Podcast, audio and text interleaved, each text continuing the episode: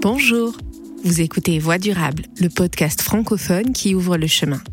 Je suis Laura Guien et je suis ravie de vous accompagner dans ce podcast proposé par l'Institut de la francophonie pour le développement durable. Voix durable, c'est parti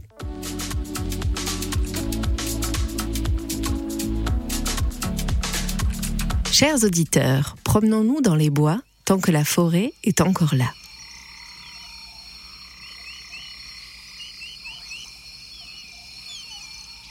Qu'il s'agisse des forêts boréales du Canada ou des forêts tropicales d'Amazonie et du bassin du Congo, les forêts rendent de très importants services à notre planète. Stockage du carbone, régulation du climat mondial, réserve de biodiversité. Elles subissent cependant de nombreuses agressions. Un récent rapport de la FAO estime que la superficie mondiale de la forêt a diminué d'environ 178 millions d'hectares entre 1990 et 2020. Le recul de la forêt a des incidences sur la sécurité alimentaire des populations et sur le réchauffement climatique. Les préserver est plus que jamais vital. Mais comment protéger les forêts en péril? Quelles solutions mettre en œuvre pour les exploiter durablement? Pour répondre à ces questions, nous nous rendrons dans un pays, la République démocratique du Congo, qui expérimente depuis 2018 une stratégie nationale de foresterie communautaire. Un processus qui permet de rendre la forêt aux communautés qui y vivent, en échange d'une exploitation durable de ses ressources. Mais tout de suite, cap au nord, vers les forêts boréales, en compagnie du chercheur québécois Yves Bergeron. Yves Bergeron, bonjour. Bonjour. Yves Bergeron, vous êtes québécois, écologue forestier et vous êtes titulaire de la chaire de recherche du Canada en écologie et en aménagement forestier durable. Vous avez également cofondé le réseau de recherche international des forêts froides, un groupe de recherche qui se concentre sur l'étude des écosystèmes forestiers de l'hémisphère nord. Alors ma première question est assez globale. À quoi servent les forêts et quels services rendent-elles à l'humanité? Bon, disons, le principal, euh, probablement, service écosystémique auquel on peut penser, c'est que ça abrite la biodiversité. Donc, la forêt, c'est, vraiment ce qui est important et ce qui est à la base, si on veut, du maintien de la biodiversité comme, comme habitat. Bien sûr, il y a d'autres services. Un des services importants de la forêt boréale, c'est que c'est un accumulateur de carbone. Donc, la forêt boréale contrôle un peu les changements climatiques en fixant énormément de CO2, mais surtout en l'amagasinant dans les sols qui, eux, se décomposent lentement. C'est aussi un endroit qui va filtrer l'eau parce que tous les lacs et rivières passent à travers les forêts, passent à travers les sols forestiers. Donc, il va avoir une épuration de l'eau. Et ça contrôle un peu aussi le climat parce que la forêt prend l'eau dans le sol et l'envoie dans l'atmosphère et crée, fait partie du cycle climatique. Selon le dernier rapport de la FAO sur la situation des forêts dans le monde, le taux de perte forestière a globalement reculé. Pour autant, les forêts sont toujours menacées et la déforestation demeure une source d'inquiétude.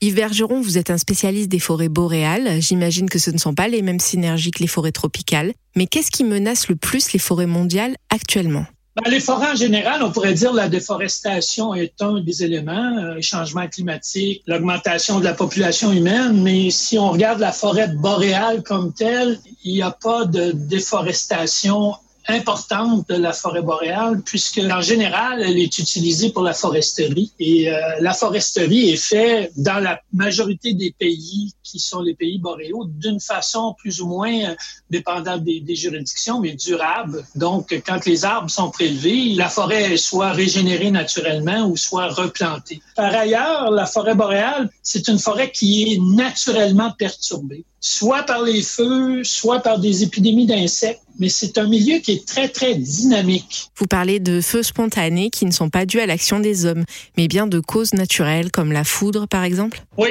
et quand on parle à la forêt boréale, ben là, on parle de feux euh, importants qui peuvent couvrir plusieurs centaines, plusieurs de milliers de kilomètres carrés. On parle d'épidémies d'insectes qui durent pendant de 15, 20, 30 ans, euh, qui peuvent amener la mortalité des arbres sur de grandes superficies. Donc, c'est une forêt qui est adaptée aux perturbations. Mais malheureusement, les perturbations risquent d'augmenter avec les changements climatiques. Euh, on pourrait balancer. On voit déjà des indications de ça avec euh, les derniers méga-feux qu'il y a eu Californie, en Australie, qu'on a eu nous aussi en Amérique du Nord, où finalement, dans bien des cas, les forêts ne se régénèrent pas parce que les feux arrivent à des intervalles trop rapprochés ou parce qu'ils sont trop sévères et que finalement, on sort de ce que la nature est capable d'absorber.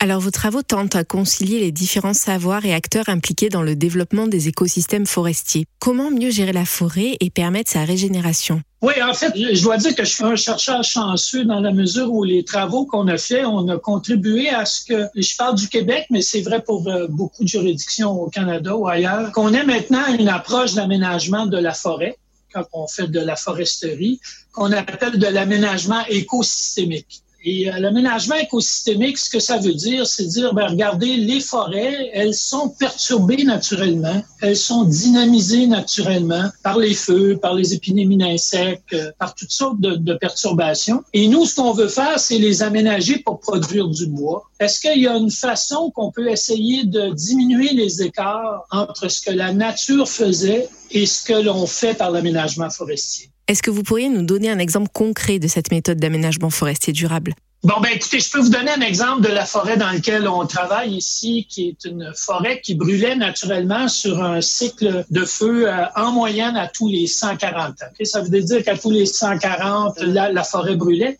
Et euh, le feu est aléatoire, ça veut dire que des fois, ça brûle deux fois en moins de 140 ans. Donc, ça fait qu'il y avait des forêts plus vieilles des forêts de 200, de 300, de 500 ans, même 1000 ans sans feu. Donc, ça créait toute une diversité dans le paysage de jeunes forêts, de forêts d'âge intermédiaire et de vieilles forêts, avec des structures, avec euh, de la biodiversité qui varie. La foresterie, ben, c'est sûr que ce qu'on veut faire, c'est avoir une production forestière, puis en général, on va couper les forêts après 70 ans ou après 100 ans.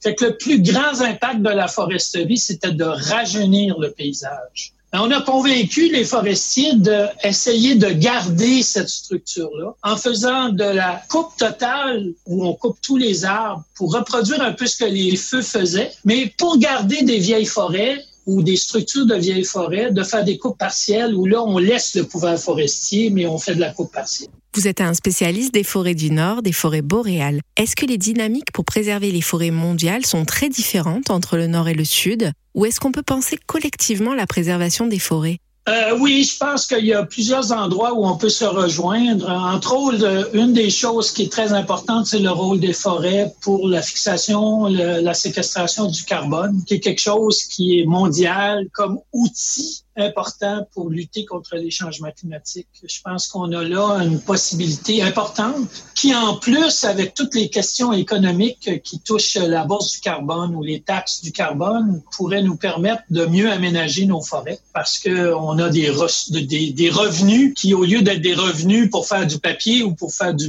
bois, sont des revenus pour que la forêt contribue à lutter contre les changements climatiques. Yves Bergeron, quel conseil donneriez-vous à tous ceux qui voudraient s'engager dans un projet d'aménagement forestier durable? Ben moi, je pense que si on avait une chose à dire, c'est qu'il ne faut pas faire une seule chose et toujours la même chose. La théorie écologique nous dit que la diversité est une police d'assurance. La nature est variable. Donc, euh, il faut éviter dans nos actions sur la forêt d'être euh, toujours de façon régulière à faire exactement la même chose. Donc, c'est pour ça qu'ici, on pousse sur le fait qu'on doit faire des coupes totales, mais on doit aussi faire des coupes partielles. On doit varier le nombre d'espèces qu'on a dans les forêts. Euh, S'il y avait une chose à dire, c'est diversifier les interventions et diversifier la composition forestière. Êtes-vous optimiste pour l'avenir des forêts mondiales? Au nord comme au sud, peut-on réussir à les préserver? Ben Moi, ce qui m'inquiète, je parle plus de la forêt boréale que je connais ici au Canada, c'est pas la perte de forêt qui est l'inquiétude la plus grande, c'est la perte de la qualité de la forêt. Parce que on est parti avec une forêt vierge qui nous avait été donnée, qu'on aménage et tranquillement, on, euh, je m'excuse de l'expression, on l'écrème on va chercher ce qu'il y a de mieux, ce qu'il y a de plus productif, euh, les essences qui sont les plus rentables économiquement, etc. Donc, on laisse la forêt derrière, mais la forêt qu'on laisse, euh, c'est une forêt qui est une qualité euh, différente. Et on n'a pas mis beaucoup de forêts euh, vierge de côté. On n'a pas fait beaucoup de conservation. Et euh, dans le fond, euh, ce qui m'attriste, c'est peut-être la perte des, des, forêts naturelles qu'on va regretter plus tard parce que c'est elles qui nous donnent la façon dont on peut mieux aménager les forêts actuelles parce qu'elles ont encore les processus naturels en place.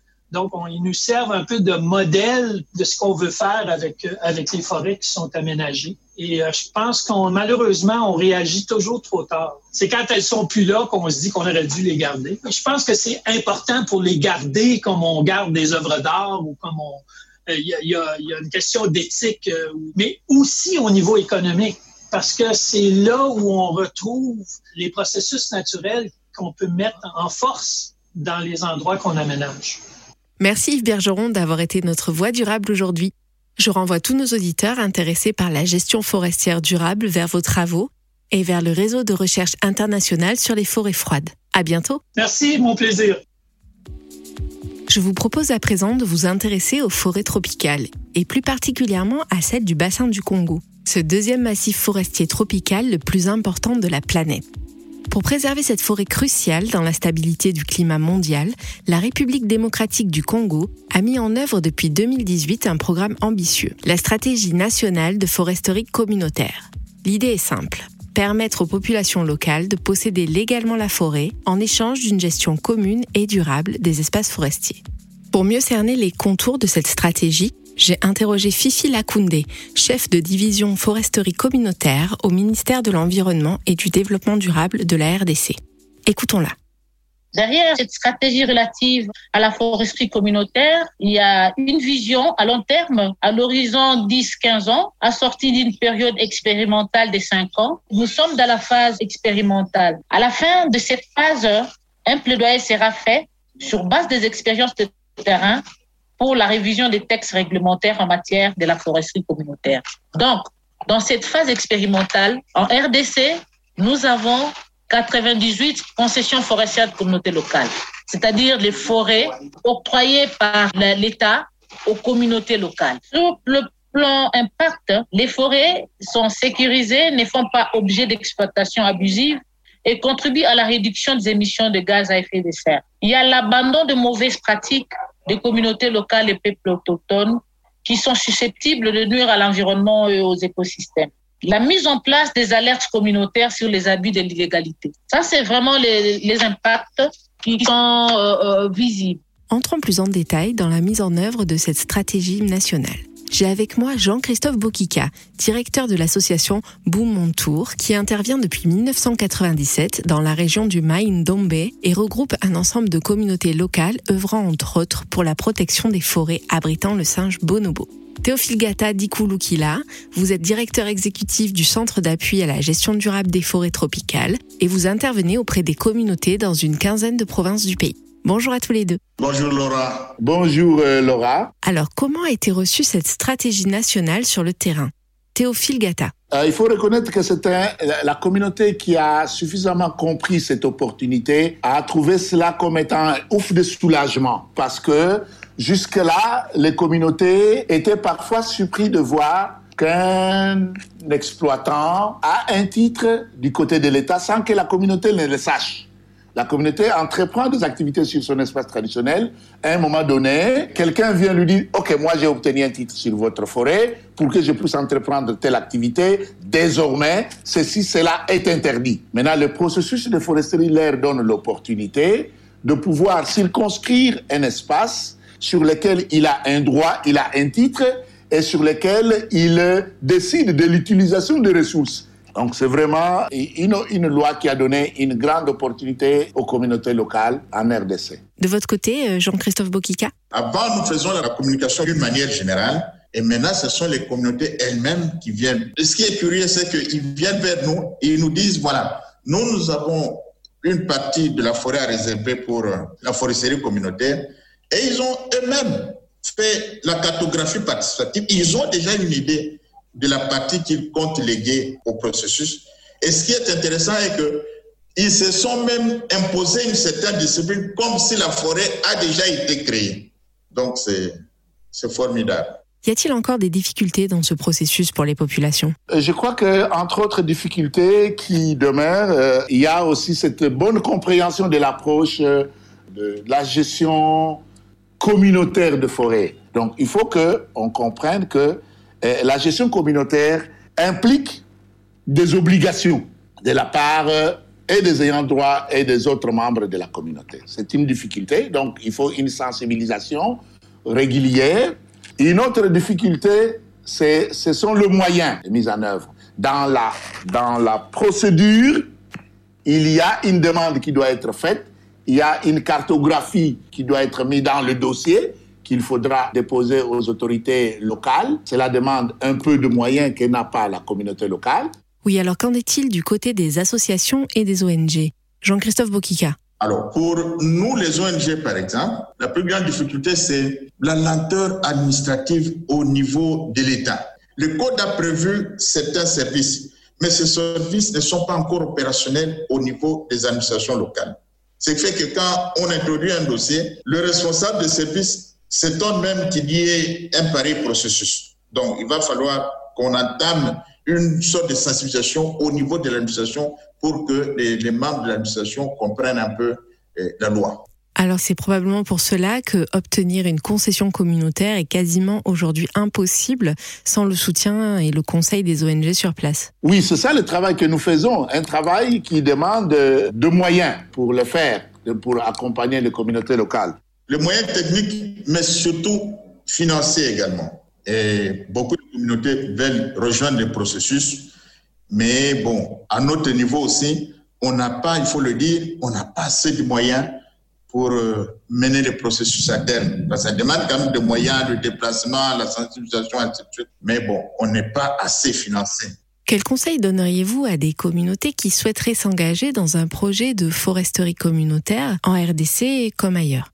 Nous, on leur dit toujours d'être patientes. Les retombées de la création d'une forêt communautaire, c'est pas du jour au lendemain. Et surtout, il faut toujours se positionner en termes d'activité communautaire. Donc, il va falloir privilégier l'intérêt général et surtout prendre de la patience parce qu'on ne peut pas créer, et c'est ça la difficulté qu'ont eu certaines ONG. Elles pensaient qu'on eh, pouvait créer une forêt communautaire en un mois, en deux mois. Pour nous, c'est une erreur. Pour créer une forêt communautaire, ça prend du temps. Il faut expliquer aux populations locales le bien fondé de, la démarche. L'argent ne résout pas tout. Si vous ne mettez pas assez de temps pour la sensibilisation, l'initiative est vouée à l'échec. Alors nous faisons ici le lien entre le recul de la déforestation et la foresterie communautaire. Pour autant, ce lien est-il réellement avéré? Les communautés locales sont-elles les mieux placées pour gérer durablement les forêts? Euh, Il est prouvé partout ailleurs, à travers le monde, que quand les communautés locales et peuples autochtones ont de droits sécurisés sur un espace, ils gèrent ces espaces en bons parents. Ça, c'est déjà prouvé en Amérique latine, en Asie et pourquoi pas en Afrique. Donc, c'est comme ça que le processus de foresterie communautaire, qui responsabilise les communautés locales, devra permettre à ce que ces espaces soient gérés de manière durable. Nous en sommes certains. Ça marchera pour l'Afrique autant que ça marchait dans le bassin du Congo, autant que ça marchait en Asie, en Amérique latine. Cela va vraiment euh, euh, permettre à ce qu'il y ait une gestion durable de forêts. Nous en sommes certains. Je vous remercie infiniment à tous les deux d'avoir pris le temps de partager votre expérience et je vous souhaite une excellente continuation dans les forêts du bassin du Congo. Merci bien, merci. À bientôt, Laura. Je vous propose de clore cette découverte du projet de foresterie communautaire en RDC avec l'ONG Greenpeace Afrique et son chargé des campagnes forêts, Serge Sabin Nguato, qui a accompagné tout le processus d'octroi d'une concession forestière à la communauté autochtone de Lokolama dans la province de l'Équateur. Serge Sabin Nguato, bonjour, merci d'être parmi nous aujourd'hui. Bonjour Laura et bonjour à vos éditeurs. Lokolama est le premier village composé uniquement de peuples autochtones, dans ce cas précis le peuple pygmée, à se voir octroyer une concession forestière. À quelles difficultés sont confrontés ces peuples autochtones de la région? À l'instar des autres peuples autochtones pygmées de la RDC, ceux de l'Okolama, ont été ou sont encore confrontés à des difficultés d'ordre euh, euh, social et économique principalement. Social par le fait que euh, depuis des, nombreuses années, des décennies, ils ont été considérés ou sont encore perçus comme des sous-êtres humains des esclaves au service des autres communautés qui leur confient un certain nombre de tâches ménagères ou de travaux euh, à faire comme des travaux champêtres. Et à cela s'ajoute la contestation de leur euh, patrimoine coutumier. Donc les gens s'imaginent très mal qu'ils deviennent des propriétaires d'un espace de terre. Donc c'est un peuple qui est stigmatisé, c'est un peuple qui est marginalisé par les autres communautés. Ensuite, euh, l'autre difficulté, c'est qu'ils n'ont pas les mêmes opportunités économiques comme les autres communautés. Ils n'ont pas accès à l'éducation facile. Ils ont des difficultés pour trouver par la suite de l'emploi. Donc cette opportunité est presque nulle pour eux. Et j'ajouterai l'accès difficile également aux soins de santé parce qu'il faut trouver de l'argent pour, euh, pour se faire soigner.